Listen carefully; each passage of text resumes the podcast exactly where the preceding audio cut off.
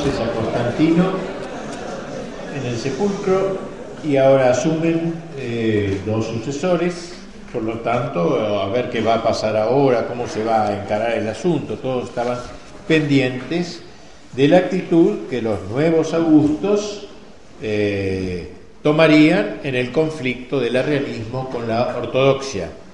Los primeros pasos fueron esperanzadores, desde Treveris, Constantino II, como se llamó uno de los sucesores de otro, comunicó a los cristianos de Alejandría que quedaban, eh, quedaba levantado el destierro de su gran obispo.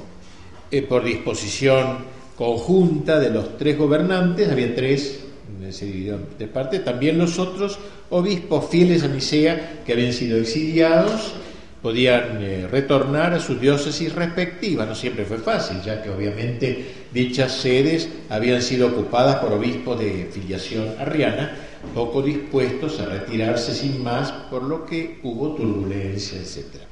Atanasio, desterrado durante dos años y cuatro meses, volvió a Alejandría en 337. La alegría de los católicos fieles fue inmensa, como obviamente era de, esperar. Lo recibieron con una apoteosis, poco, menos, este, al tener de nuevo a su intrépido pastor con ellos. Sin embargo, los arrianos advirtieron que Constancio, como se llamaba uno de los nuevos emperadores, se inclinaba hacia ellos. Era el emperador un hombre mediocre, el nuevo emperador, mediocre, tímido, presumido, por lo que aquellos recobraron ánimo renovando su campaña contra los partidarios de Nicea. Nicea era como la clave, ¿no cierto?, del combate en Nicea. Eh,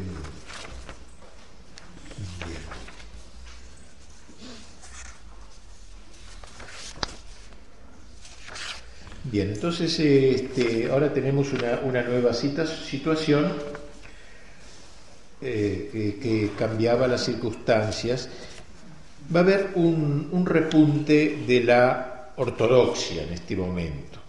A pesar de todo, se va advirtiendo de este cambio de situación, hubo varios triunfos de la ortodoxia que duraron hasta la muerte de, de, uno de los emperadores constantes en el año 350, bastante más adelante. Contando con apoyo, el Papa Julio se había puesto abiertamente de parte de Atanasio, Papa nuevo que había, toma partido frente a, esta crisis, eh, muy bien. Por lo demás, la actitud categórica del Papa logró disipar muchas dudas, se quedó más clarificado todo, de modo que ahora se podía ver claramente quién era Atanasio y cuáles los verdaderos defensores de la fe católica.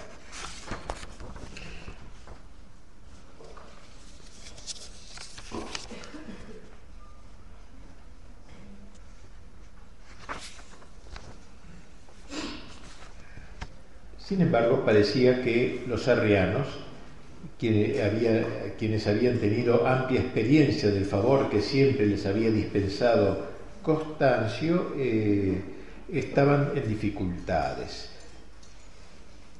Eh, los ortodoxos también. Para colmo de males, en el año 352 muere el Papa Julio, que había sido columna de la ortodoxia, había polarizado de alguna manera, en el mejor sentido de la palabra, la ortodoxia, sostén principal de Atanasio. Y ahora tenemos un nuevo papa, que va a ser un problema enorme, los problemas que se van a producir. Se llama Liberio. No era ningún perverso ni nada de eso, era un hombre bueno, pero vamos a ver lo que con él pasó, si estuvo a, la altura de las circunstancias. Liberio apoyaría a Atanasio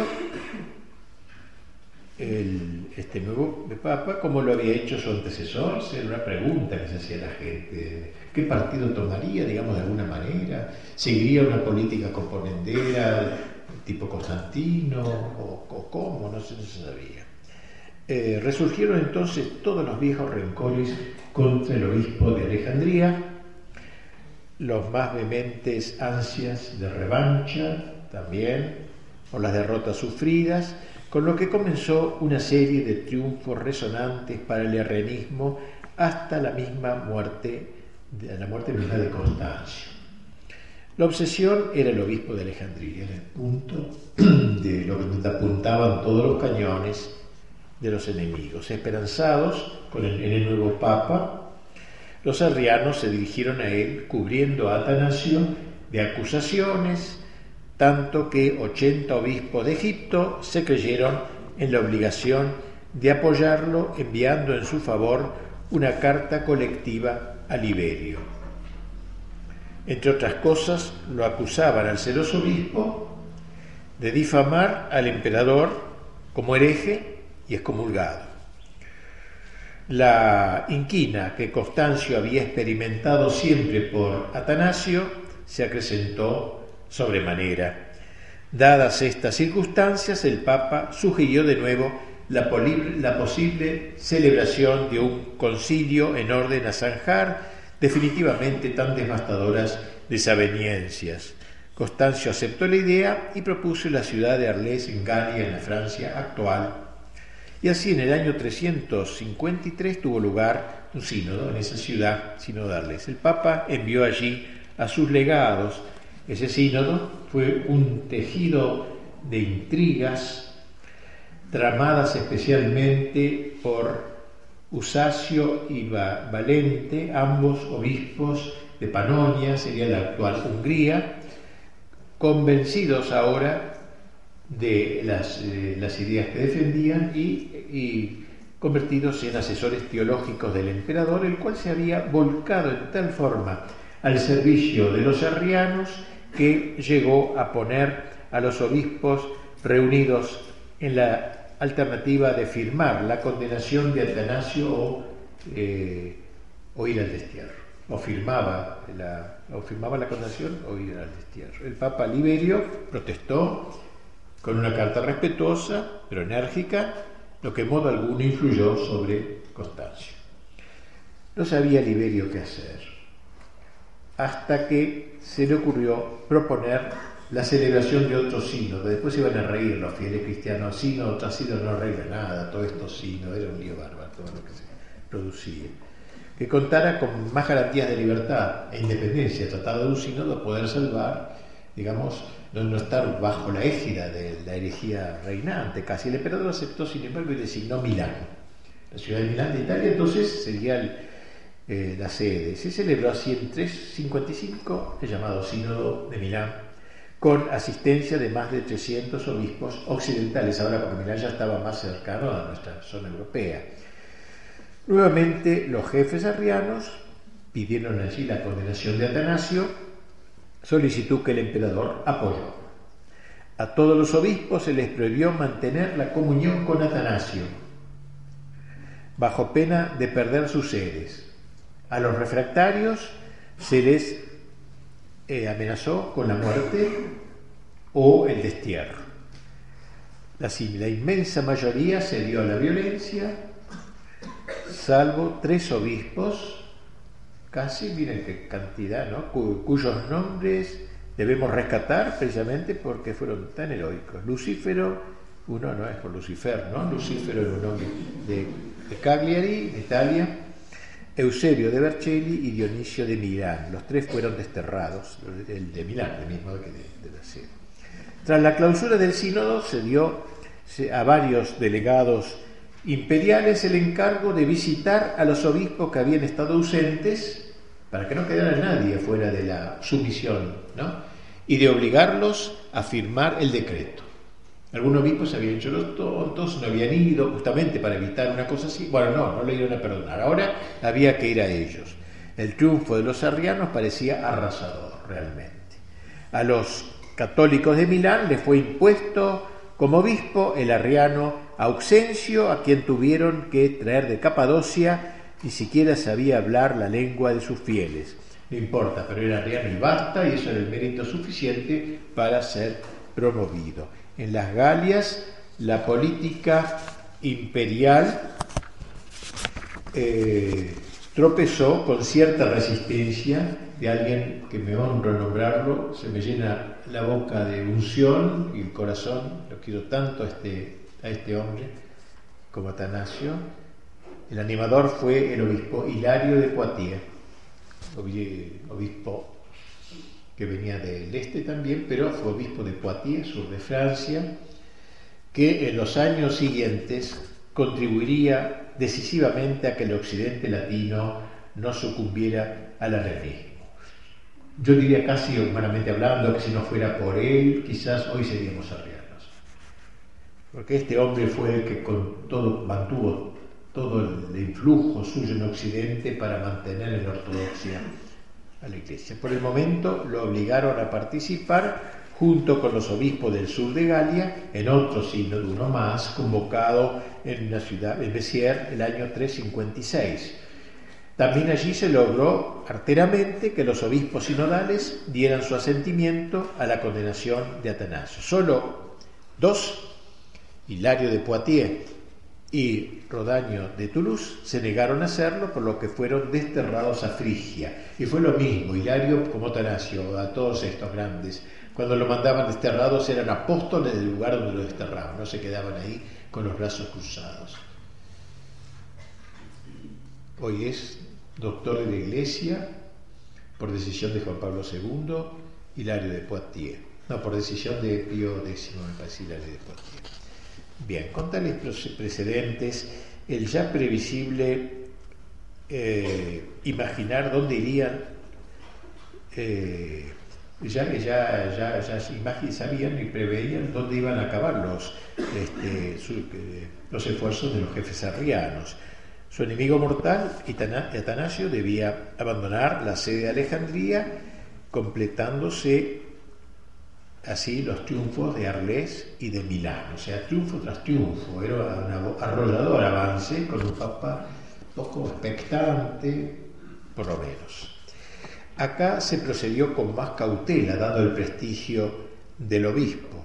Durante más de 30 días, un delegado del emperador se esforzó por persuadir a Atanasio de que marchase voluntariamente el destierro. No se animó esta vez a y ante su tajante negativa, de ninguna manera dijo, en febrero del 356 se presentó en Alejandría un verdadero ejército dispuesto a apoderarse violentamente del indefenso obispo. Atanasio se refugió en una iglesia. Los soldados entraron en ella por la fuerza. Dejemos que el mismo Atanasio nos lo cuente. Era de noche y había gente que vigilaba en la iglesia esperando la fiesta del día siguiente, había una fiesta litúrgica, no sé qué. El, duque sirio, el jefe político sirio, apareció de golpe con soldados en número de más de 5.000, con armas y espadas desenvainadas, arcos, flechas, lanzas. Los dispuso ordenadamente en torno a la iglesia para que ninguno de los que salieran pudiese escapar. Yo, que no, eh, eh, que, no creía eh, justo en un desorden tan grande abandonar al pueblo, escaparse, digamos, prefería exponerme primero al peligro habiéndome sentado en la sede, se, sentó en el, trono de obispo, este, Ordené al diácono leer el salmo, la misericordia del Señor es grande en los siglos. Le dije al pueblo que respondiera y se retirase enseguida cada cual a su casa. El duque entonces entró impetuosamente en el templo, los soldados rodean por todas partes el presbiterio para apoderarse de mí. El pueblo y los sacerdotes se apiñan en torno mío pidiéndome que, que huyese. Les dije que no lo haría antes de que todos estuviesen seguros. Me levanto y ruego al Señor. Luego los conjuro a que se retiren. Prefiero, les dijo, estar en peligro que ver maltratar a alguno de vosotros. Varios llegan en efecto a salir, otros se preparan para seguirlos cuando algunos monjes y algunos sacerdotes suben donde yo estoy con ánimo de sacarme de allí. Doy testimonio de que eso es totalmente verdad a pesar de tantos soldados que cercaban el presbiterio, a pesar de los que rodeaban la iglesia, salí bajo la conducción del Señor y escapé sin ser visto, glorificando sobre todo al Señor porque yo no había traicionado a mi pueblo y porque habiéndolo puesto primero en seguridad, había podido salvarme y sustraerme a las manos de los que querían apoderarse de mí. Así fue milagrosamente salvado por la providencia. Pero al fin Constancio logró su propósito. Una vez más, Atanasio debió retirarse de Alejandría, dejando vacía su sede episcopal, otro de sus, entre sus seis destierros. La persecución se extendió más allá de Alejandría y alcanzó a todo el Egipto, hasta en Libia y en la Tebaida se encarnizaron contra la ortodoxia. Pulularon entonces los confesores de la fe como en los peores tiempos de las persecuciones romanas, Diocleciano y otros.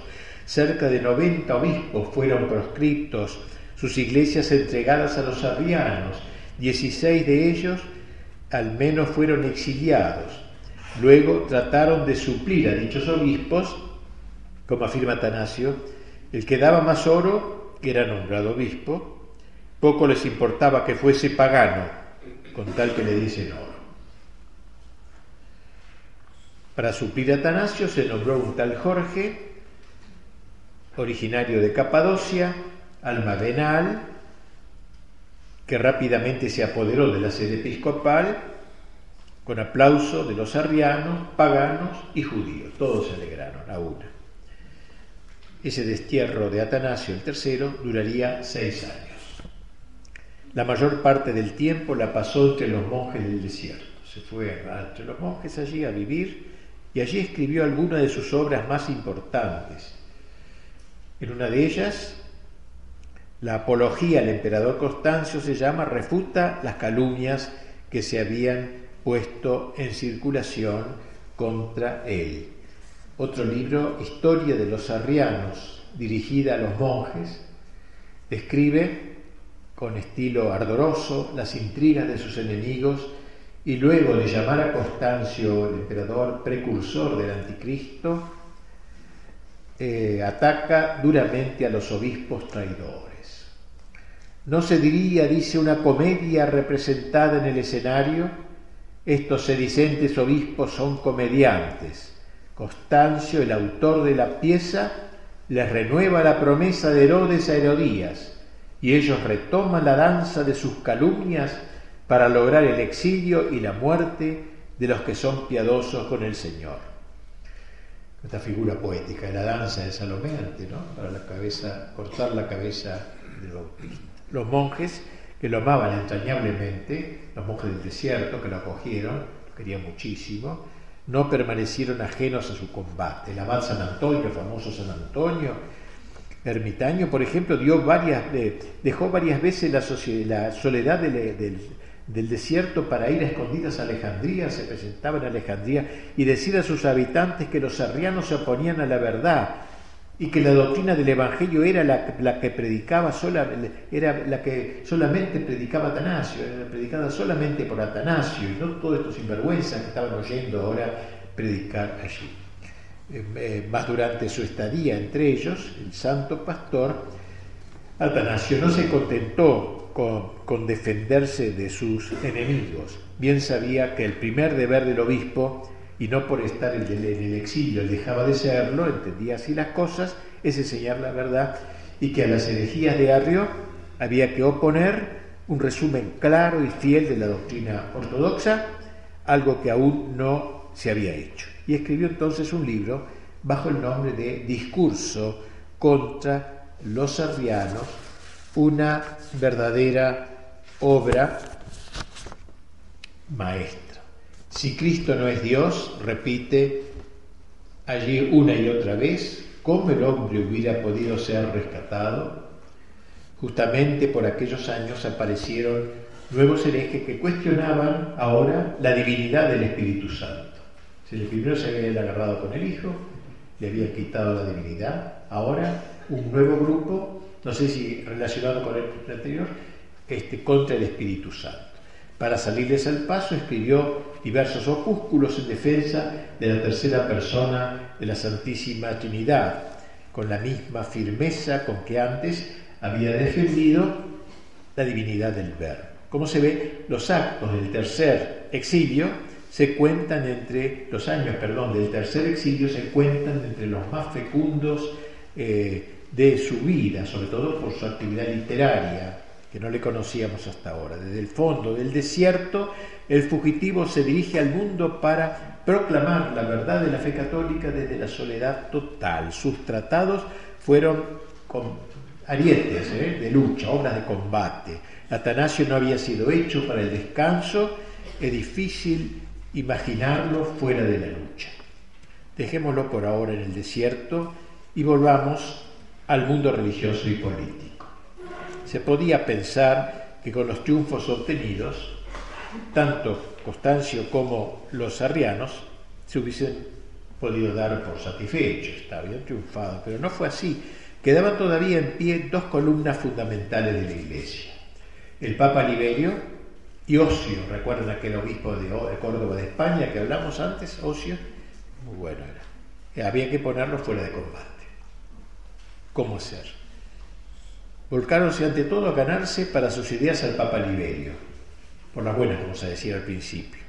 En orden a ello, el emperador le envió un legado, un legado especial, con el encargo de arrancarle, sea con regalos, sea con amenazas, la condenación de Atanasio y la readmisión de los arrianos en la comunión católica, formal, hacerlo formal.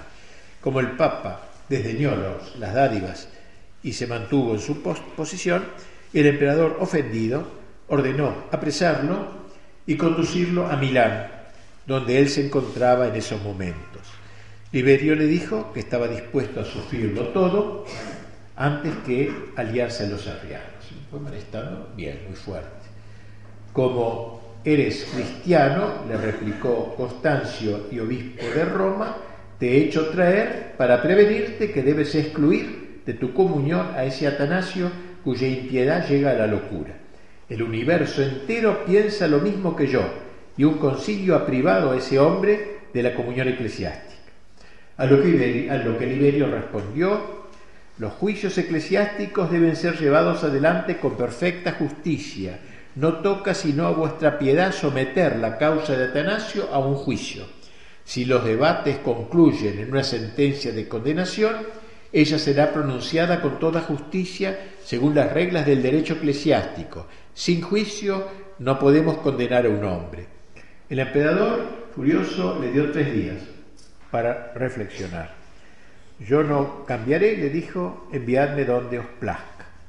Cansado, Constancio de sus varios vanos esfuerzos, lo mandó al destierro también él a Berea, pueblo de Tracia. Y allí Liberio permaneció por un tiempo, quizá dos años, siendo constantemente incitado y de manera acosadora, acosante, sobre todo por el obispo del lugar, que era uno de tantos, se llamaba Demófilo, ¿eh? el primer demócrata de la historia, amante del pueblo, Demófilo, ¿no? Demófilo, no digo un chiste, no, no era de y finalmente pudo volver a Roma Liberio el año 388, 358. Perdón.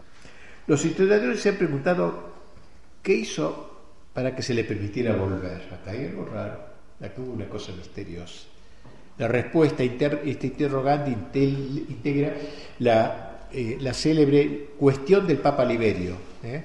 Eh, de que hablaremos un poquito más, más adelante. La cuestión del Papa Liberio, un tema que toca, si flaqueó, si se achicó, si, dijo alguna herejía, o qué pasó para que se le perdonara, cómo de golpe pudo volver eh, a su sede.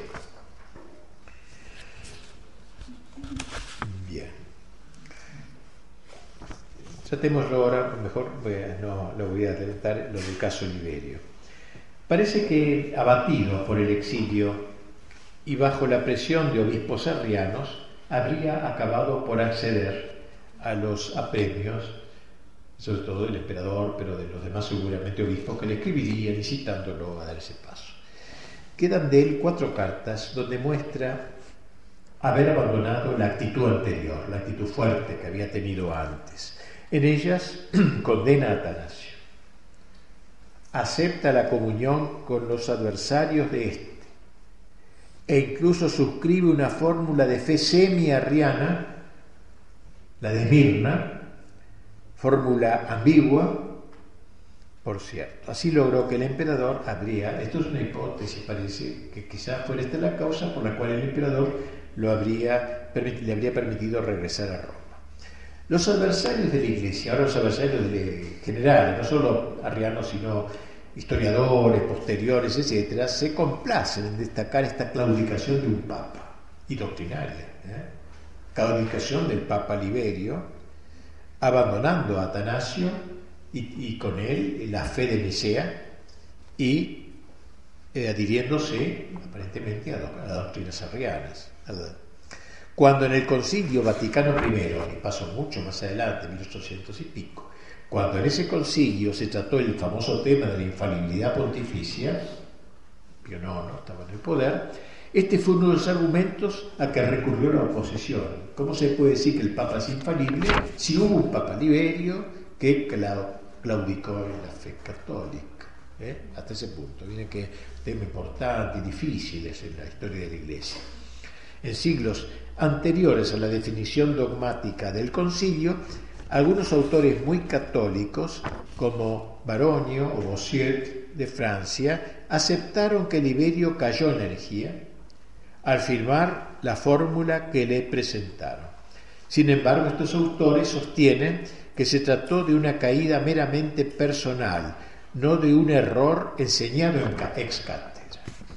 Y en ese sentido luego se basaron en estas fórmulas también para decir que la infalibilidad pontificia no exime a un papa que pueda tener una herejía, pero en privado, como si que por lo menos no la haga pública, no la imponga como doctrina definida.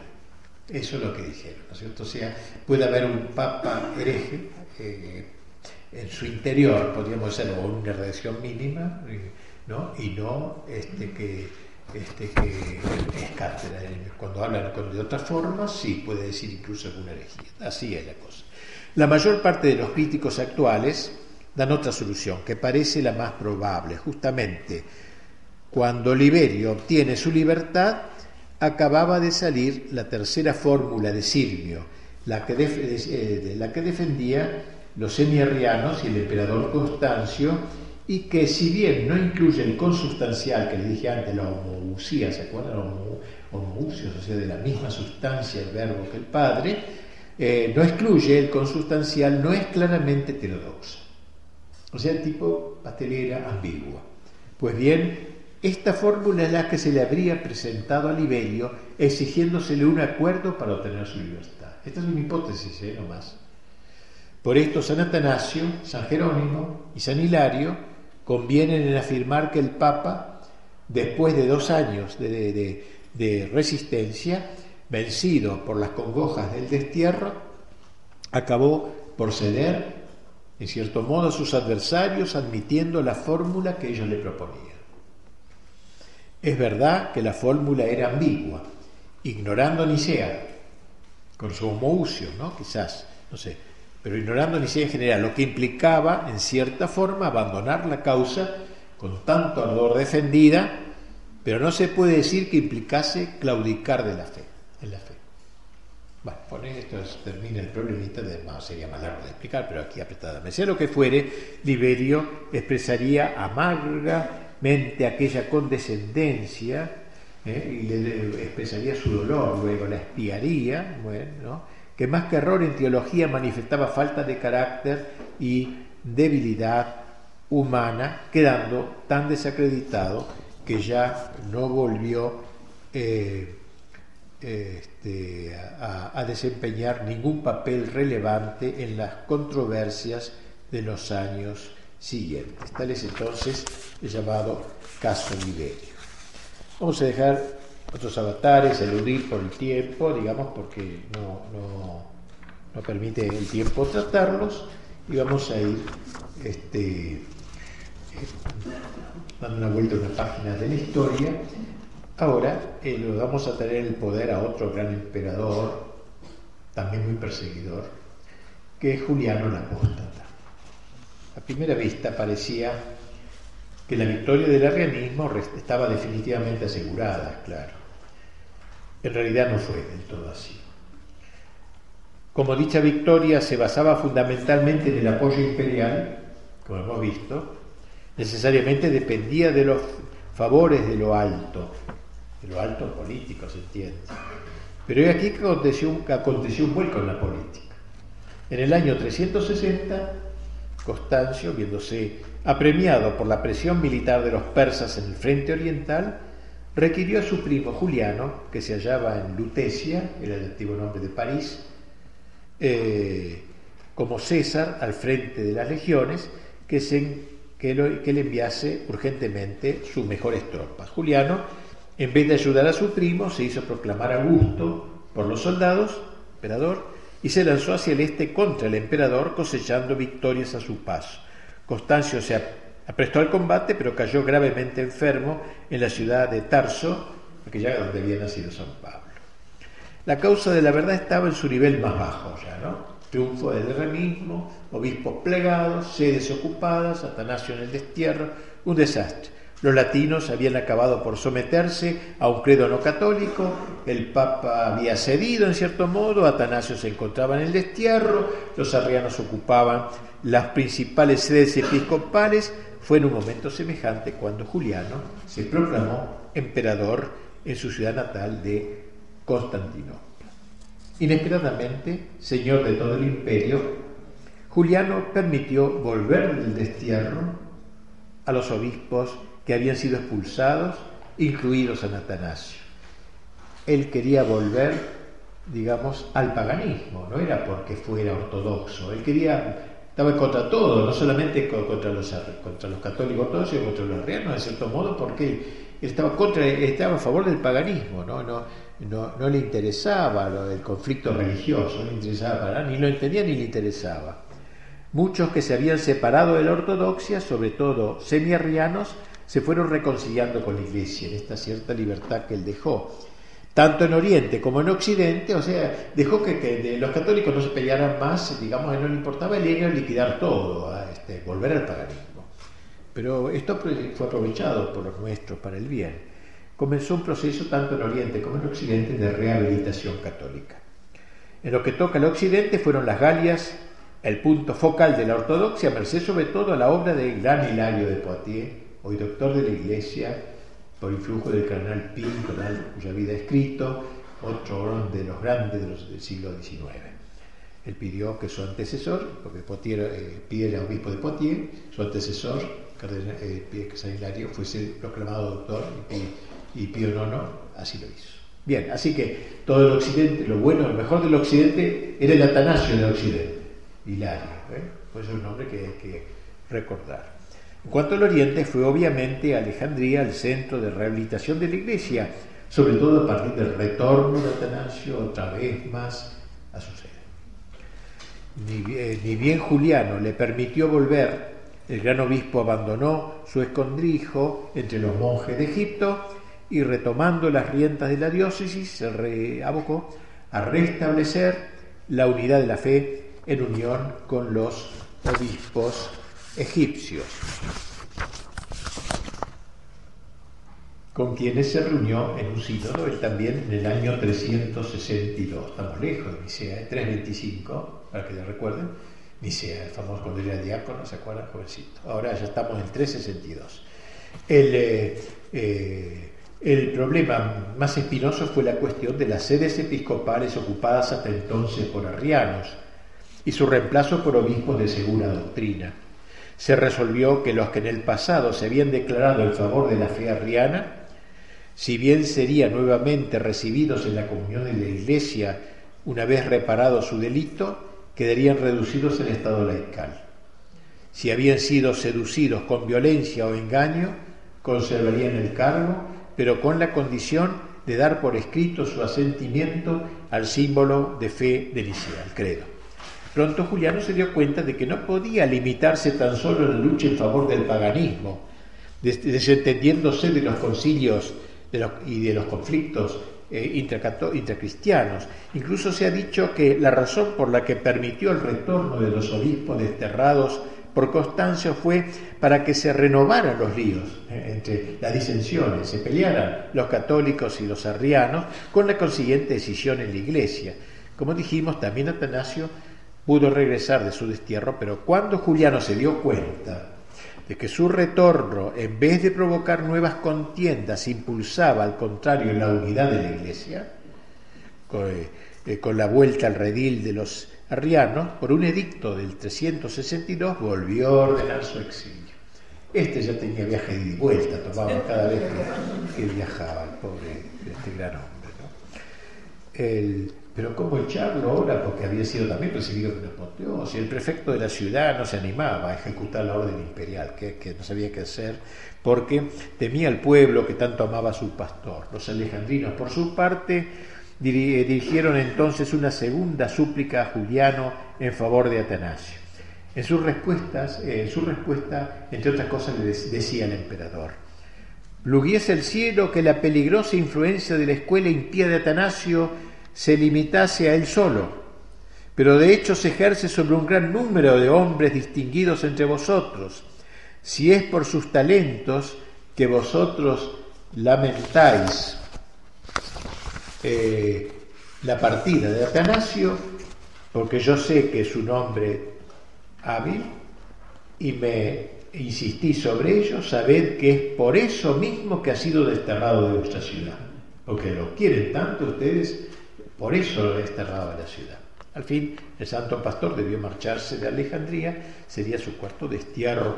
Huyó en una pequeña barca, eh, eludiendo con astucia las persecuciones de los navíos del emperador, ya que no quería que las autoridades conociesen el lugar de su residencia en el exilio. Un día remontaba el Nilo en una pequeña embarcación, cuando detrás de él oyó un ruido de remos. Eran los esbirros de Juliano, que lo estaban buscando. Sus compañeros de viaje comenzaron a asustarse. Déjenlos hacer, dijo él, y tranquilícense. Serenamente hizo que viraran a bordo, dirigiéndose, dirigiendo la nave, dirigiéndose la nave al encuentro de la, de la galera, de la eh, galera oficial. ¿Ha visto usted a Atanasio? le preguntaron. Así lo creo, respondió disimulando su voz. ¿Está lejos? No, está muy cerca, remen con fuerza. Y así logró eludirlos. ¿eh? Al principio permaneció oculto en Alejandría o sus alrededores, luego se dirigió a la Tebaida, al desierto, donde lo esperaban sus queridísimos amigos del desierto. Era un hombre espiritual, de oración, se sentía cómodo con estos monjes tan queridos que tanto lo querían. Y al verlo llegar, lo aclamaron, lo hicieron subir en un burro cuyas riendas tomó el abad, el abad Teodoro, mientras los monjes lo escoltaban con antorchas encendidas y entonando cánticos. Bueno, el año 363 murió el emperador Juliano en combate contra los persas. De este modo, Atanasio pudo retornar a su sede otra vez más lo tenemos en Alejandría.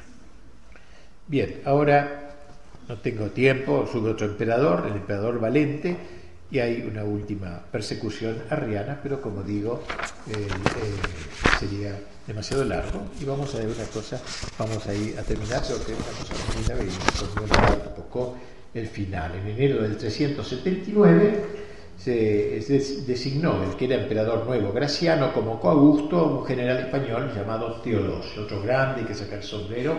Teodosio era español, como, era español, como dije, y le confió el gobierno del Oriente, o sea, donde era toda la zona más brava. Ahora ambos eh, emperadores profesaban la fe de Nicea, o sea, ahora católicos ellos ortodoxos.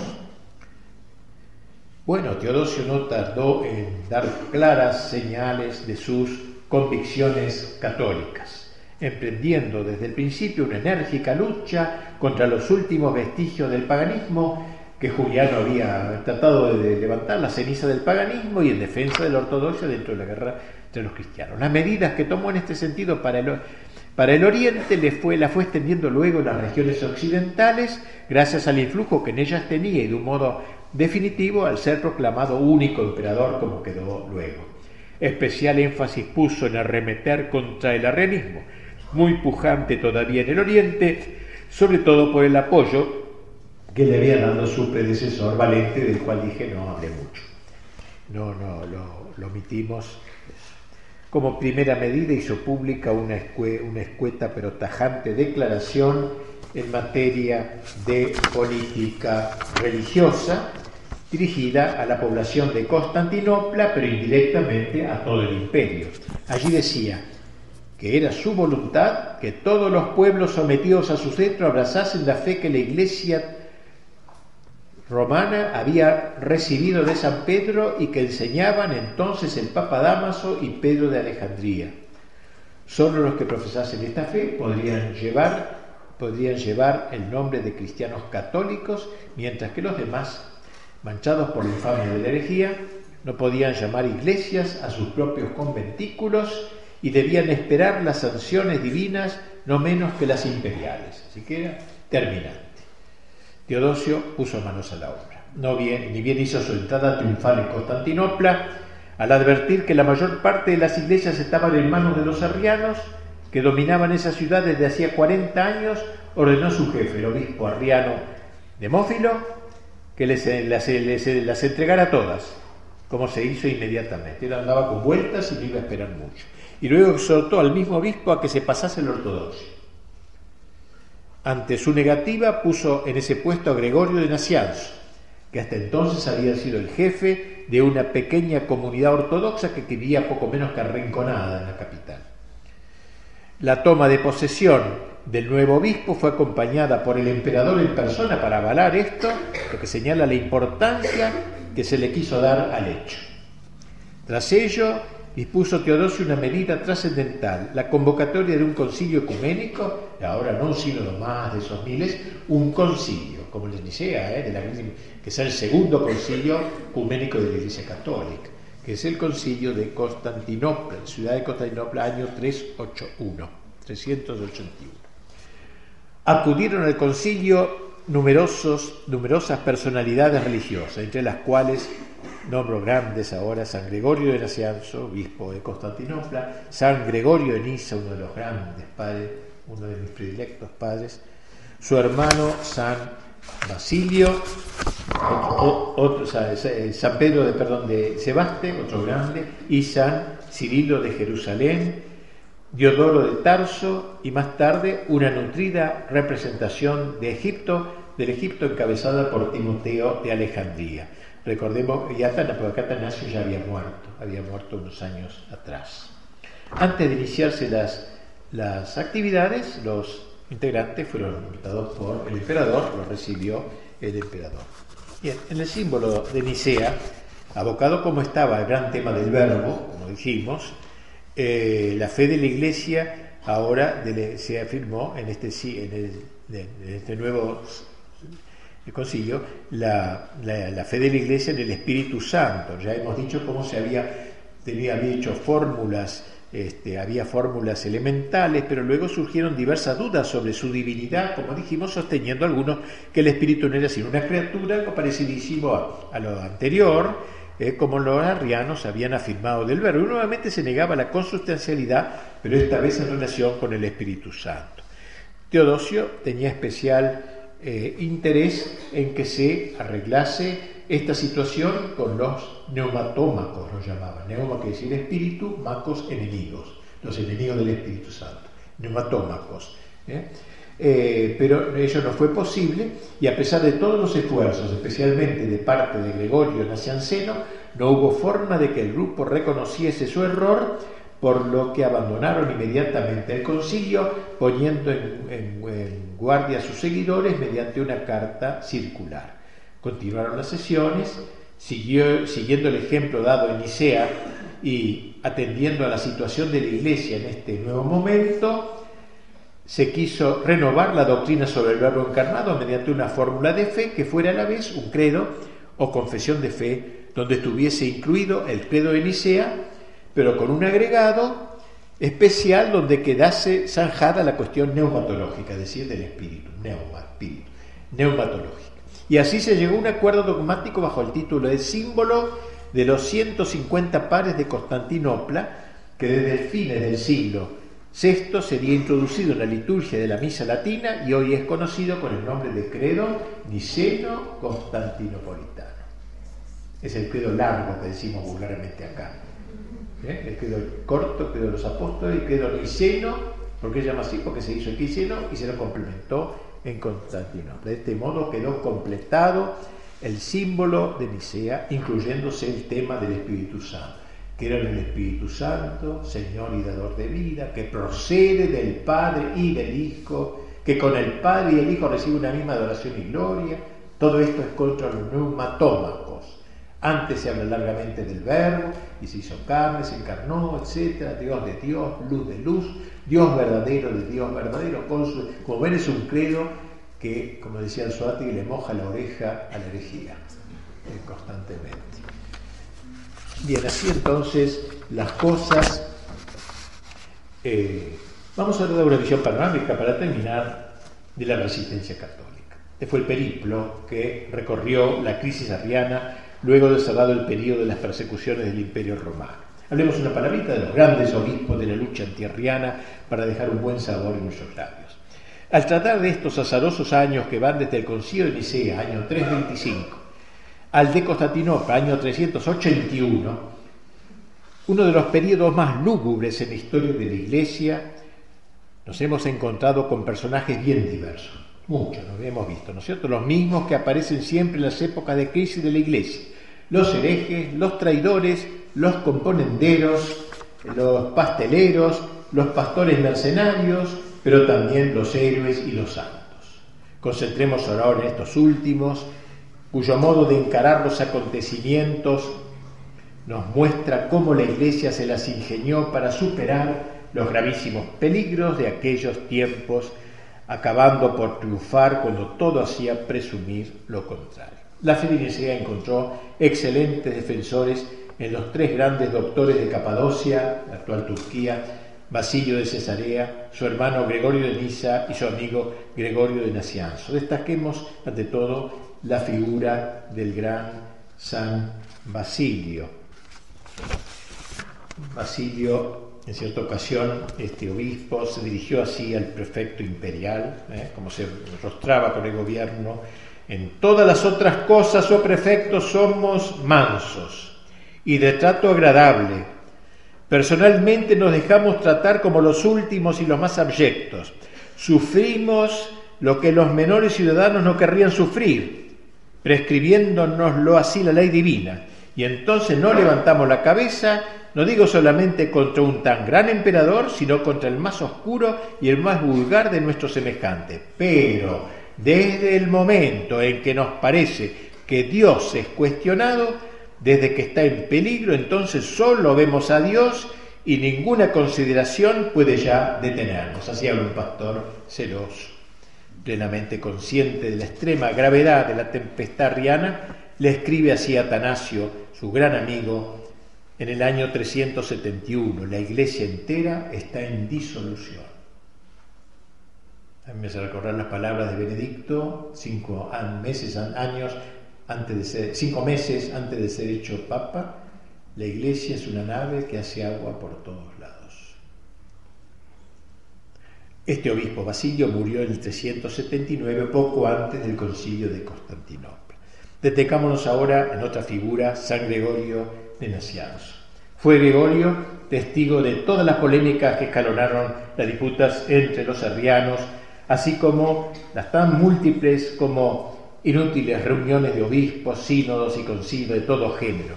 Respecto de ello escribía así en una de sus cartas, miren ustedes, me siento inclinado a, evitar todas las conferencias de obispos, pues no he visto nunca una que llevase a un resultado feliz, ni que remediase los males existentes, sino más bien los agravase.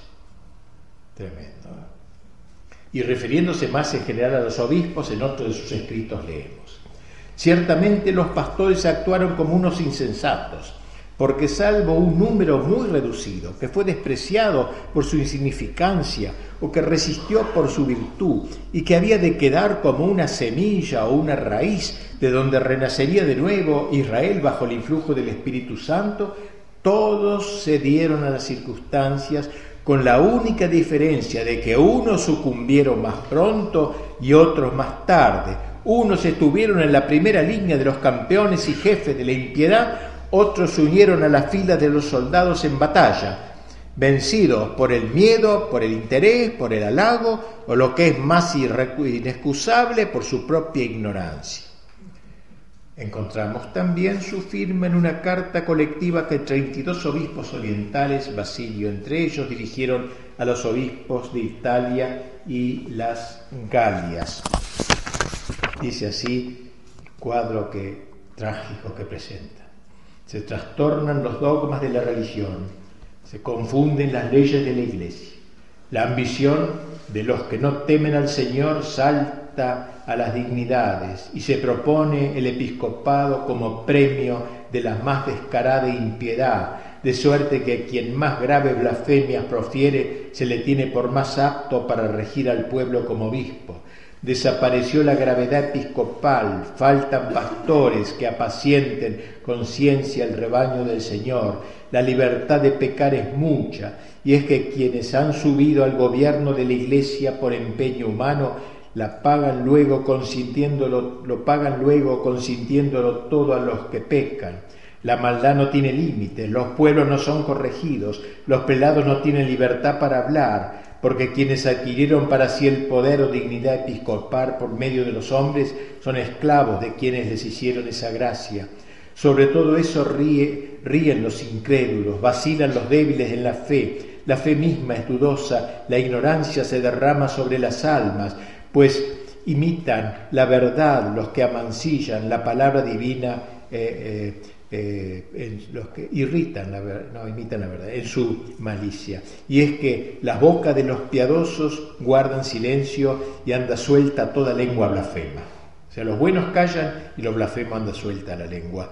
Lo santo está profanado. La parte sana de la gente huye de los lugares de oración como de escuelas de impiedad y marchan a, los desiertos para levantar allí entre gritos y entre gemidos y lágrimas las manos al Señor del cielo, porque sin duda ha llegado hasta vosotros lo que sucede en la mayor parte de las ciudades, la gente con sus hijos y mujeres y hasta con los ancianos se derraman delante de las murallas y hacen sus oraciones al aire libre, sufriendo con gran paciencia todas las inclemencias del tiempo, esperando la protección del Señor. Ya no van más a las iglesias en manos de los arrianos, se van al, descampado a rezar. Y a los que cuestionaban a Atanasio y la falange atanasiana por sus extremismos, San Gregorio le decía, por suaves y terribles que fuesen en otras cosas, había un punto en que no sufrían ser acomodatizos y fáciles, a saber, cuando por causa del silencio o del descanso, la causa de Dios era traicionada. Entonces de golpe se tornaban belicosos, ardientes y encarnizados en los combates porque su celo era una llama y se exponían con más facilidad a hacer lo que no era conveniente que a dejar de obrar donde el deber así lo exigía.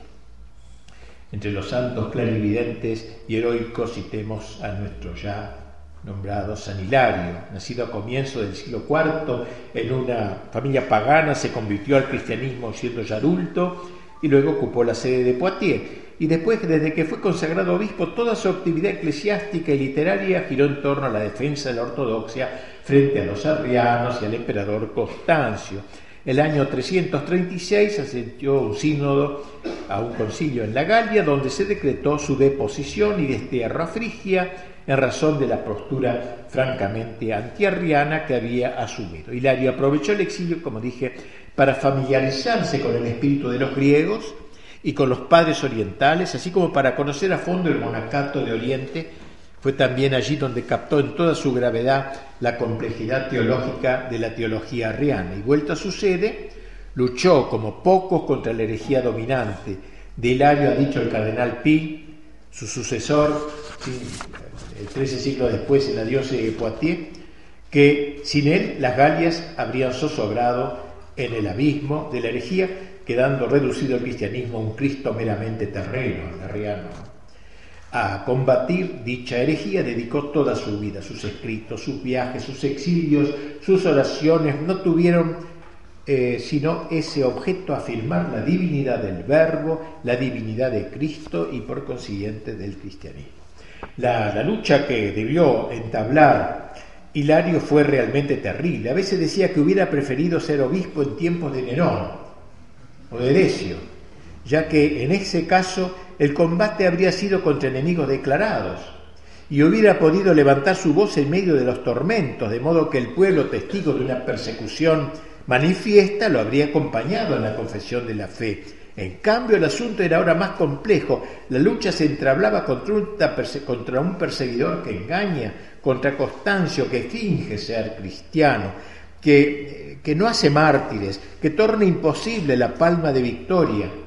Hilario no teme desenmascararlo. Yo te lo digo, Constancio, tú combates contra Dios.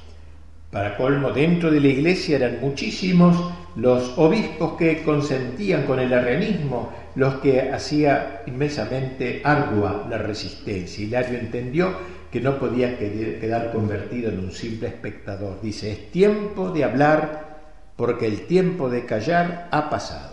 Tempus eloquendi, quiam preteriti tempus tacenti.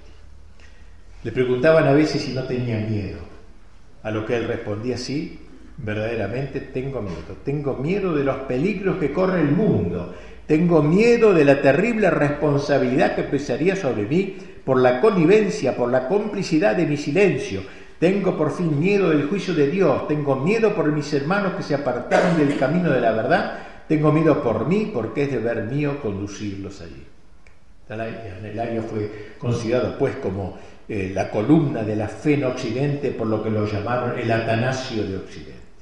En cuanto a su producción literaria, además de un tratado sobre la Trinidad, el primero en el mundo latino sobre ese tema, publicó diversas obras acerca de los sínodos, así como comentarios a la escritura, varios memoriales al emperador Constancio y escritos de carácter histórico contra los arrianos.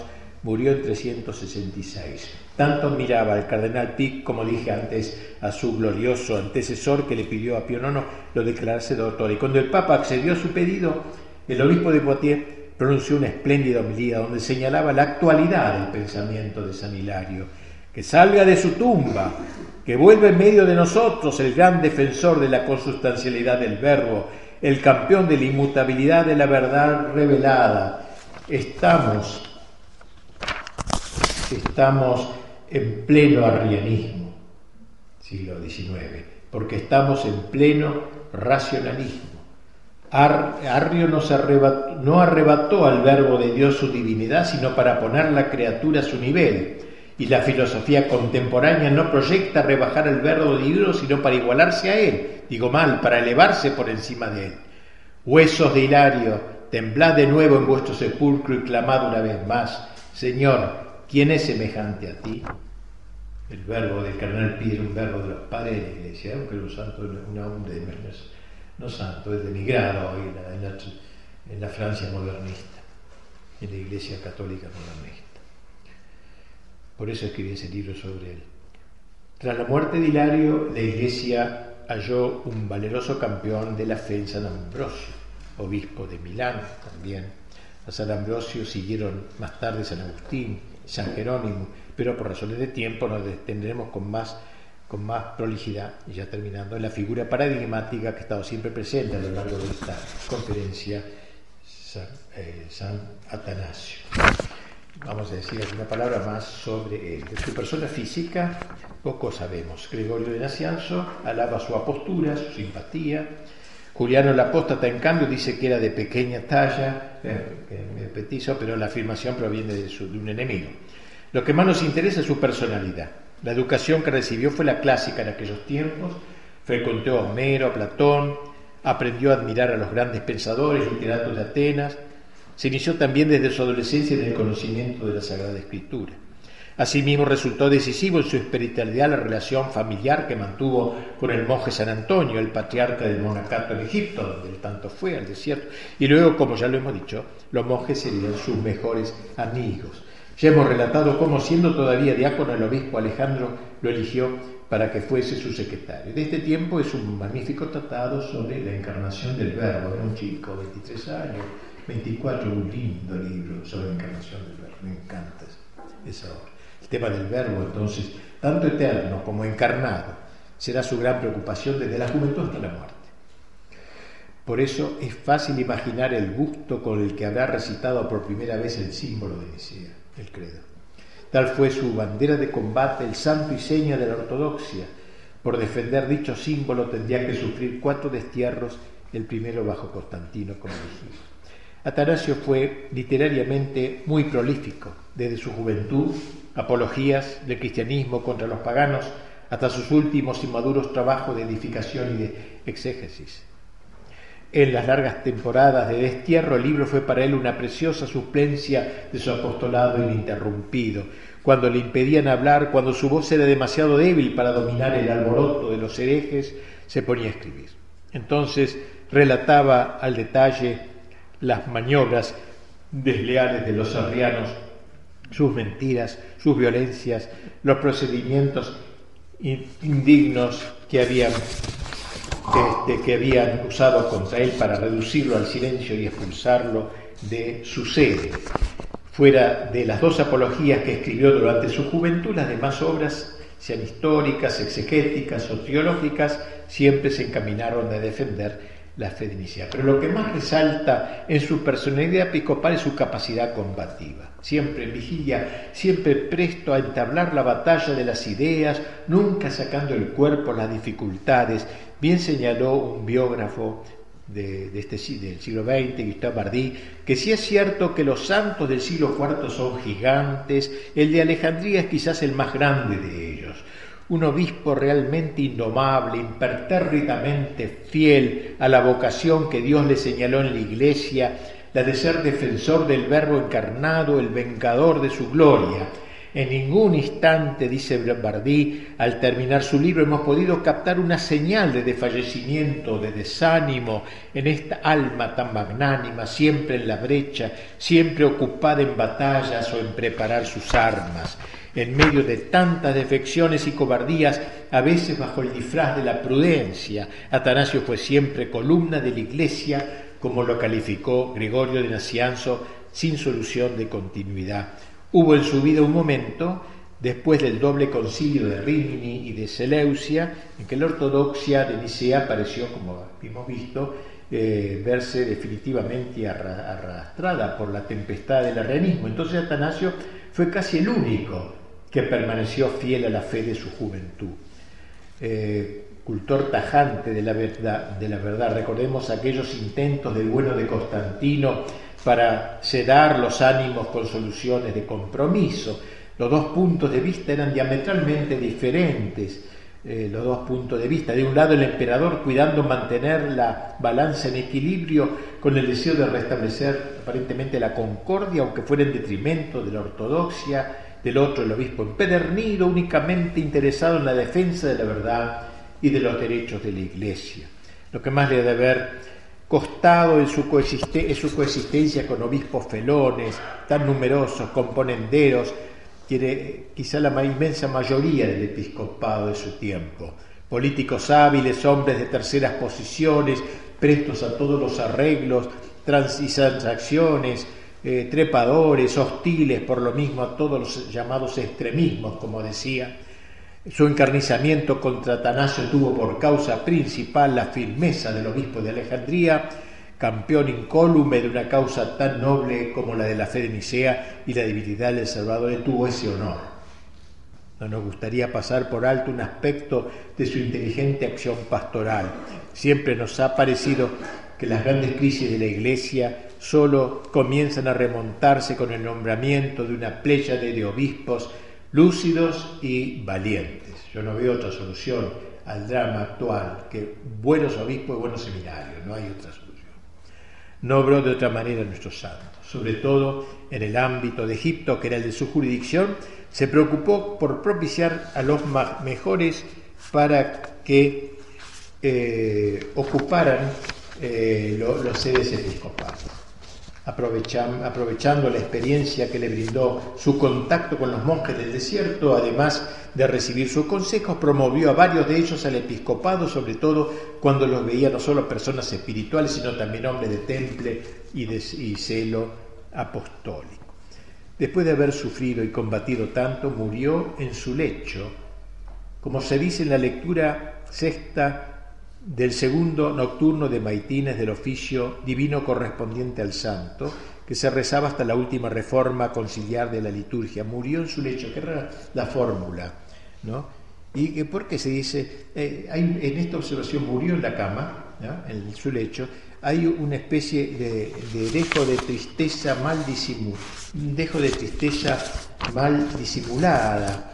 Hubiera parecido más apropiado para esta alma intrépida eh, la corona del martirio.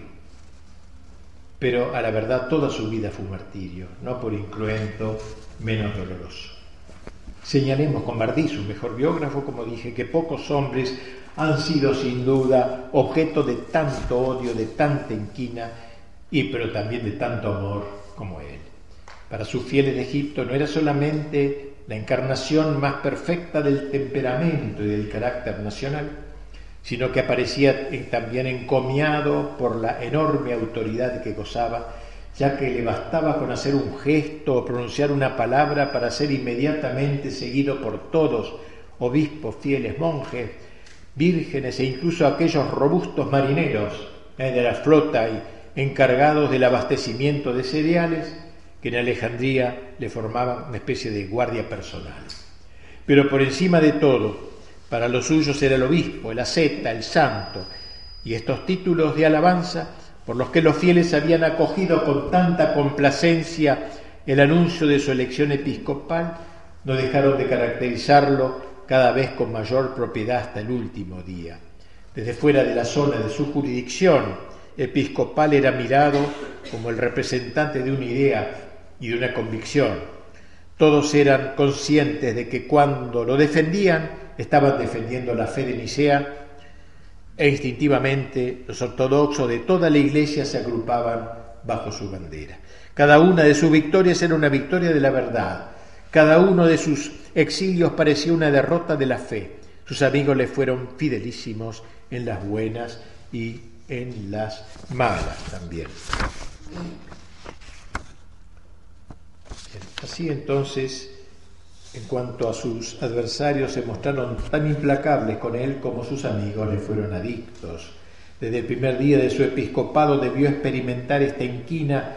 Eh, eh, ninguna de sus palabras, ninguno de sus actos fue pasado por alto. Todo debía atravesar el tamiz de la crítica.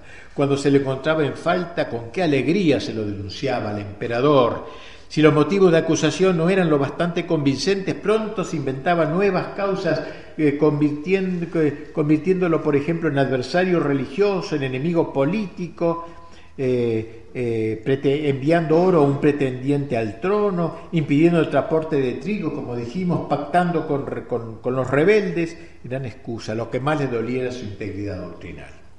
Nada, nada pinta mejor el odio de aquellos hombres que este ruego que en uno de sus escritos pone Atanasio en boca de sus rivales, te hemos suplicado, les hace decir dirigiéndose a Constancio, y no hemos sido creídos. Te decíamos que trayendo de nuevo a Atanasio expulsabas nuestras herejías, y aquí que en adelante ha llenado todo con sus escritos contra nosotros, poniendo en comunión suya a la mayoría de las iglesias vuelve al perseguirlo de nuevo y patrocina la herejía porque tú eres su rey. Él mismo había escrito textualmente, hablando de sus enemigos en carta a los obispos de Egipto y de Libia, tienen sed de mi muerte, no dejan de querer derramar mi sangre. Fue en verdad un signo de contradicción. A través del combate, la contemplación y el ardor apostólico, Atanasio alcanzó la santidad.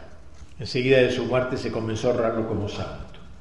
Parece que fue uno de los primeros obispos no mártires que hayan recibido en la iglesia culto público. En la extensa y solemne oración fúnebre que pronunció San Gregorio de Nacianzo con motivo de la muerte de su gran amigo, asoció en un común elogio a Atanasio con los patriarcas, los profetas, los apóstoles y los mártires que combatieron por la verdad. Bien, ahora entonces, digamos, hablemos una última palabra sobre el instinto sobrenatural del pueblo cristiano. No solo fueron algunos, porque no solo fueron algunos obispos. Tras ellos hubo un pueblo cristiano que resistió firmemente los dislates de sus malos pastores. San Hilario tuvo la experiencia de encontrar no pocas veces más fe en el pueblo cristiano que en sus propios pastores Sanciore sunt aures plebis, decía Quancorda sacerdotum. Frase fuerte, los que ustedes entienden latín, que supongo varios, no sé si la habrán entendido. Le reitero, sanciores, más santos, sanciores sunt aures plebis, quancorda sacerdotum. Los oídos de los fieles son más santos que los corazones de los sacerdotes. Newman, tras haber estudiado concienzudamente la época que nos ocupa, lo dice de manera no menos tajante. El pueblo católico, escribe, a lo largo y a lo ancho de la cristiandad, fue el obstinado campeón de la verdad católica. Los obispos no lo fueron. Así de tajante. Ello, por cierto, excluyendo las gloriosas decepciones a que nos hemos referido, claro, y a los que hubiera, habría, que agregar varios más, por supuesto. El mismo Hilario escribía desde su destierro en el Oriente, no estoy hablando de cosas extrañas a mi conocimiento, no estoy escribiendo de cosas que no conozco, yo he oído y visto los defectos de las personas que están a mi alrededor, no laicos, sino obispos. Pues bien, exceptuando al obispo Eleusis y unos pocos más, la mayor parte de los obispos de las diez provincias de Asia, dentro de cuyos límites estoy viviendo, son verdaderamente ignorantes de Dios. La situación parecía generalizada, según lo atestigua el santo obispo de Poitiers al escribir casi todas las iglesias en el mundo entero, bajo la excusa de la paz y del emperador, están mancilladas por la comunión con los arrianos. Y refiriéndose a un reciente concilio que introducía nuevas mutaciones, escribe, los católicos de la cristiandad estaban extrañamente sorprendidos de encontrarse que el cambio los había vuelto arrianos. A su juicio, los cambios continuos no podían sino conturbar a los fieles. Dice él, desde el concilio de Nicea no hemos hecho otra cosa que redactar credos. Toma, por ejemplo, el último credo del año. ¿Qué alteración no habrá sentido? Primero tenemos el credo que nos prohíbe usar el cosustancial niceno. Luego viene otro que lo decreta y lo predica. Después el tercero, que excusa la palabra sustancia, como si hubiera sido adoptada por los padres en razón de su simplicidad, de que eran estúpidos, ¿no? Simplicidad. Finalmente el cuarto, que en lugar de excusar, condena. O sea, establecemos credos por credos por un año, credos por un año, ¿eh? y hasta por un mes cambiamos nuestras propias decisiones, prohibimos nuestros cambios, anatematizamos nuestras prohibiciones de esta manera, o condenamos a los demás en nuestras propias personas o a nosotros mismos en los demás, y mientras nos mordemos y devoramos entre nosotros, es como si fuéramos consumados, consumidos el uno por el otro. El concierto era, como ven ustedes, inenarrable y la orfandad consiguiente desgarradora. Cuando los buenos cristianos tenían la desgracia de caer en manos de un mal obispo, lo aislaban completamente, dejándolo en total soledad. Leamos lo que nos cuenta un historiador de la época. En cierta ocasión dice, los jefes arrianos lograron expulsar al obispo católico de la diócesis de Samosata, supliéndolo por un obispo real. Nadie, ni pobre, ni rico, ni hombre, ni mujer, entró en tratos con él. Un día que fue a los baños públicos, las termas que había, tras su ingreso, los encargados cerraron las puertas del local. Él les pidió que las abriesen para que ingresara la gente que se encontraba afuera al ver que nadie entraba, pensó que era por deferencia hacia él. Entonces se retiró. Y aún así la gente se resistía a entrar, pensando que el agua había quedado contaminada por la herejía de este obispo. Solo aceptaron hacerlo cuando los encargados le cambiaron toda el agua. ¿Eh? Más allá de su cota de superstición, qué sé yo, la anécdota muestra fehacientemente la, la tirria que suscitaba en la gente sencilla la la secta arriara. Al darse cuenta de la animadversión, general del pueblo, el mal pastor debió abandonar su sede, tuvo que irse.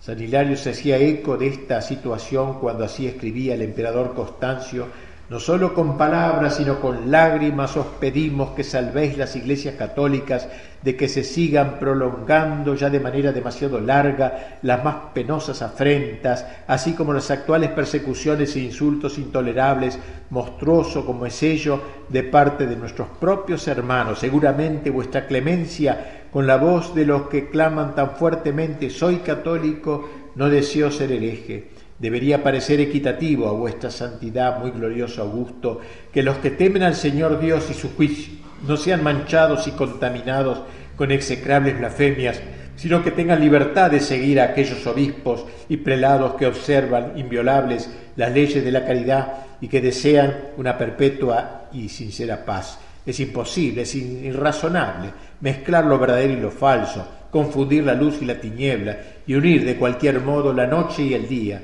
Dad permiso a los pueblos para que oigan la enseñanza de los pastores que ellos han deseado, que ellos han elegido.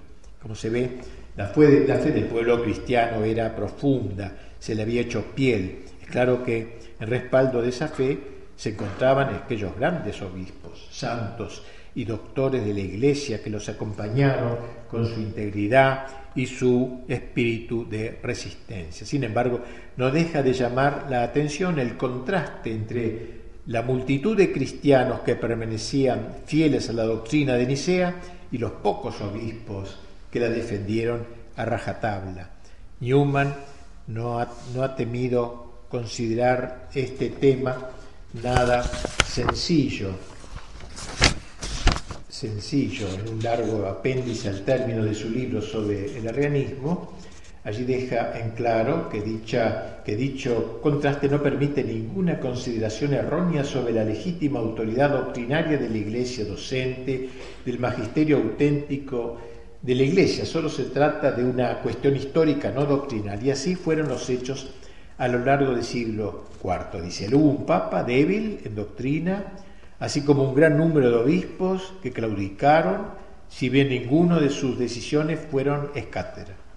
Lo que yo quiero decir es que en este tiempo de inmensa confusión, el divino dogma de la divinidad de nuestro Señor fue proclamado, inculcado, mantenido y humanamente hablando, preservado, mucho más por la iglesia, por la iglesia docta que por la iglesia docens. Es decir, por la iglesia enseñada que por la iglesia que enseña. Es terrible decir esto. O sea que defendió más la fe católica el pueblo que sus pastores. No la iglesia docens, docta como llama él, ¿no? La iglesia no, docta es enseñada. La doches, no la iglesia docens, o sea, la de los obispos, la que debe enseñar, sino la iglesia docta. Docta no en el sentido de inteligente, sino la iglesia que es enseñada que es el conjunto del episcopado, fue infiel a su misión, por consiguiente, mientras que el conjunto del laicado fue fiel, dice, sigue siendo Newman, a su bautismo, que a veces el Papa, a veces el Patriarca, un obispo metropolitano o de otra gran sede y otra vez se lo consiguió, dijeron lo que no había que decir, u oscurecieron y comprometieron la verdad revelada, mientras que del otro lado fue el pueblo cristiano quien bajo la providencia constituyó la expresión del vigor eclesiástico de Atanasio, Hilario, Eusebio de Bercheri y otros grandes solitarios confesores. Solitarios confesores los llama, confesores digo confesar la fe, ¿no? la proclamación de la fe, con, con otros grandes solitarios confesores que habrían fracasado sin ellos. Así fueron las cosas. El conjunto de los obispos falló en la confesión de la fe hablaron de manera diversa, unos con, uno contra otro, después de Nicea. No propusieron nada firme, con todos esos credos, cada mes un credo. Invariable, nada variable, ningún testimonio consistente, y ello por cerca de 60 años. Frases audaces, sin duda, pero que de ningún modo ponen en cuestión que la verdad, a pesar de las apariencias, permaneció los mejores hijos de la Iglesia, siempre fiel en su esencia a la tradición católica y apostólica. Volvamos una vez más y ya al fin, realmente, al gran santo del siglo IV, San Atanasio, hoy después de haber transcurrido tantos siglos, su recuerdo permanece en ti. Es cierto que la iglesia de Alejandría, a la que, a la que dirigió durante casi medio siglo, protegiéndola con tanto cuidado de todos los peligros, ya no es ni la sombra de lo que fue, La herejía y el cisma le invadieron menos de un siglo después de la muerte del gran obispo, luego vendría el Islam, barriendo con todo, apenas si quedan ahora algunos fieles en esa iglesia tan amada del patriarca. A pesar de todo, persiste lo principal, la doctrina de Atanasio. Cada vez que en el santo sacrificio de la misa se confiesa el credo de Nicea, cada vez que afirmamos nuestra fe en Jesucristo, Hijo único de Dios, nacido del Padre antes de todos los siglos, Dios de Dios, luz de luz, Dios verdadero, de Dios verdadero, engendrado, no creado, consustancial al Padre, por quien todo fue hecho, no podremos menos de recordar a ese gran pastor, su estampa, sus esfuerzos, sus luchas, sus exilios, que hicieron posible la fórmula de fe que hoy pronunciamos con interés, para que pudiésemos decir eso vivió Atanasio. He aquí cómo viró la nave de Pedro frente a esta terrible encrucijada de la historia. La época que va del concilio de Nicea al concilio de Constantinopla, eh, seis largos decenios, fue una tormenta ininterrumpida, casi peor que las persecuciones romanas, como dijimos, ya que estas no solo fueron esporádicas, sino que también provenían del exterior de la iglesia. El herrerismo, en cambio, pareció corroer a la iglesia desde sus propias entrañas. Su triunfo completo hubiera implicado simple y la desaparición, la destrucción de la iglesia católica. Vencido en el campo doctrinal, tanto en Oriente como en Occidente, despojado de sus apoyos políticos, el arrianismo buscaría un último refugio entre los bárbaros que se asomaban a la historia. Las tribus germánicas, quizás influidas por las condiciones militares romanas, que se encontraban en las cercanías defendiendo las fronteras del imperio y que nunca habían ocultado, como dije antes, su, su inclinación por el ideario de los arrianos, al abrazar el cristianismo, siguiendo sus respectivos caudillos, habían ya abrazado la confesión arriana, o sea, los, los bárbaros por lo general, menos alguna excepción, fueron cristianos, ah, no eran paganos, eran cristianos, pero arrianos. Solo ellos conservaron una organización eclesiástica de tipo arriano que, eh, que perduraría hasta muy entrado el siglo VII. Pronto se arrojarían sobre lo que quedaba del imperio, poniendo una vez más en peligro a la Iglesia Católica. Tal será entonces el tema de que hablaremos mañana, aunque muy brevemente, para exaltar la figura de San Bernardo. Lo pongo en relación con la noción de que no es contemporáneo ni mucho menos, él es medieval, pero este, porque él, hizo eh, la, digamos así, la, eh, la, estructura espiritual de la caballería cristiana, del temple, la caballería del temple, etcétera, que de alguna manera fue la manera como se trató la iglesia ya en el siglo IV V de convertir a los bárbaros este, y, el, carácter violento del bárbaro para una sana violencia que era el ejército católico, una caballería cristiana, o sea, luchar, como yo lo he puesto como título en mi libro sobre la caballería, la fuerza armada, pero al servicio de la verdad de Salvador, al servicio de la violencia bruta, como era la de los bárbaros, antes de su conversión al catolicismo, sino... Bueno, esto sería todo por hoy. Gracias.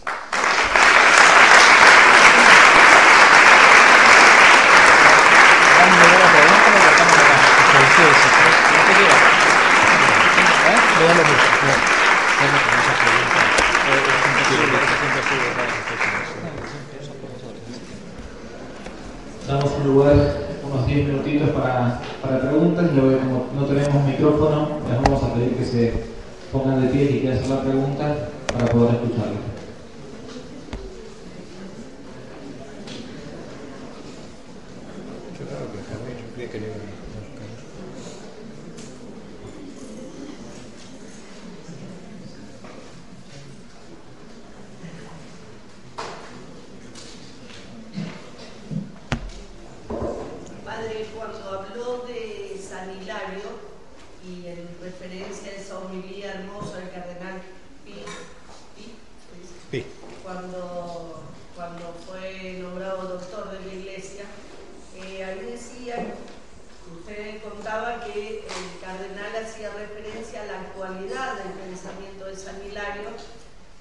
y se me pasó como muy rápido también de algún modo la actualidad del arrianismo, o sea, que cómo el arrianismo se puede presentar en el mundo contemporáneo, esto del racionalismo, que, ahí decía, pero se me pasó muy rápido, no... Claro, sí, está muy bien dicho, sí. De Arriana sí ha retomado de cierta manera, o sea, eh, ver en Cristo un gran personaje. Esto ya aparece en la Revolución Francesa, ¿no? Ustedes saben que bueno, los tres grandes pasos de la revolución anticristiana y la revolución protestante, el primero que niega a la Iglesia Católica eh, y a la jerarquía, etcétera, todo, este, pero mantiene la fe en Cristo como Dios verdadero y hombre y en Dios en general. Lutero nunca negó ni a Cristo ni a Dios. El segundo gran paso fue la revolución francesa que este, eh, no solamente que niega a la Iglesia, sino que niega a Cristo como Dios y a los humanos considera como un hombre y sigue afirmando la existencia de Dios. Lo único que le queda es Dios, un Dios etéreo, un Dios masónico, digamos, un supremo arquitecto, como lo llama, que no se mete en nuestras vidas, que no interfiere en nuestra existencia, no nos molesta para nada. Este, y la tercer gran paso la revolución anticristiana, la revolución soviética, que ya cuestiona a Dios, manteniendo el sentido de la que sería la plenitud de la gran revolución anticristiana, como se ha llamado la revolución de estos últimos siglos, a partir del Renacimiento, sobre todo el segundo Renacimiento hasta, hasta hoy. Así que eh, eh, el, racionalismo de la Revolución Francesa, por ejemplo, podría ser una retoma, en cierta manera, de este, este error, ¿no? de este error arriano. O sea, la, negación del orden sobrenatural tiene mucho que ver con la negación de lo sobrenatural de Cristo. Si Cristo después... Eh, hasta, el Cristo revolucionario, que luego se ha pintado de teología de la liberación en algunos aspectos, ¿no?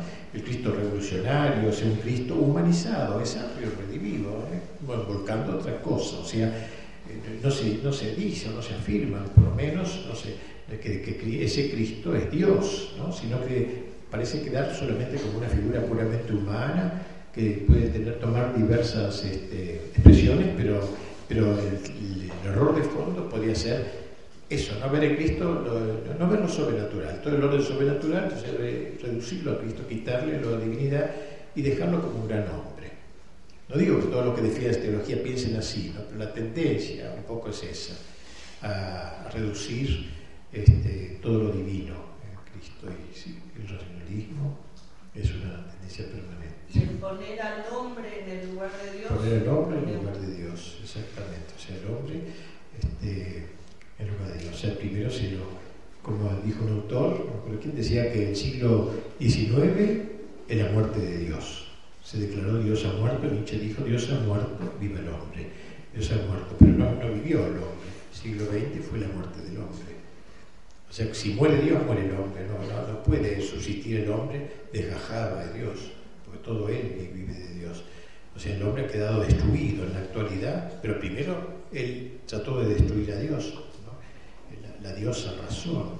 El hombre se puso en lugar de la Virgen, que representa el orden sobrenatural, sacaron a la Virgen de Notre Dame físicamente, la imagen de Notre Dame, Notre Dame es Nuestra Señora, nombre, de, nombre que le dieron los, los bárbaros convertidos, los caballeríos y las caballerías, notre Dame, es nuestra dama, la dama de los sueños, es la Virgen, sacaron la, imagen de María y pusieron una prostituta real, sentada en el lugar de María.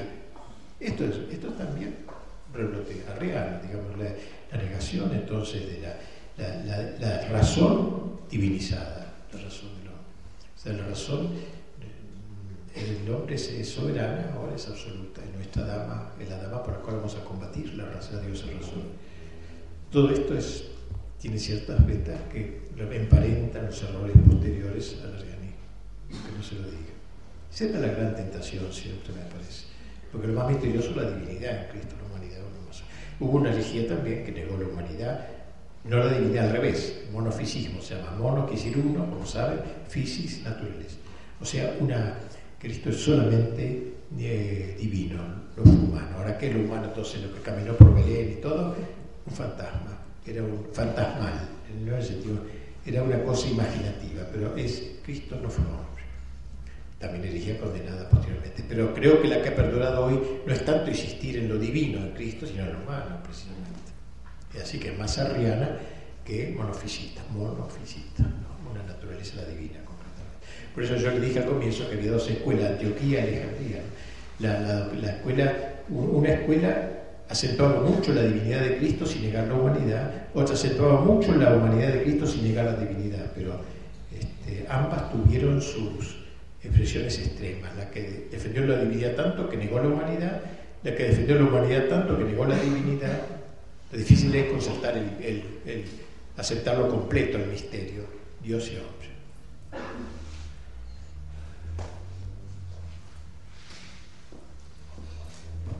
agradecemos al Padre Sáenz. Voy a dar un aviso para, para ahora inmediatamente y para mañana. Como no tenemos eh, apoyo gubernamental ni nada de eso, tenemos que ayudar a que limpiar un poco y a, correr un poco las sillas, porque si no, pobre celador va a tener que correr todo esto. Así que si lo hacemos en cinco minutos, apilando las sillas y colocándolas en las aulas o plegándolas, es mucho más rápido. Y mañana lo mismo, nos juntamos 5 eh, menos cuarto y ayudamos, damos una mano en dos minutitos, acomodamos todo, todas las sillas para poder comenzar a las 5 en punto. Bueno, muchas gracias y hasta mañana.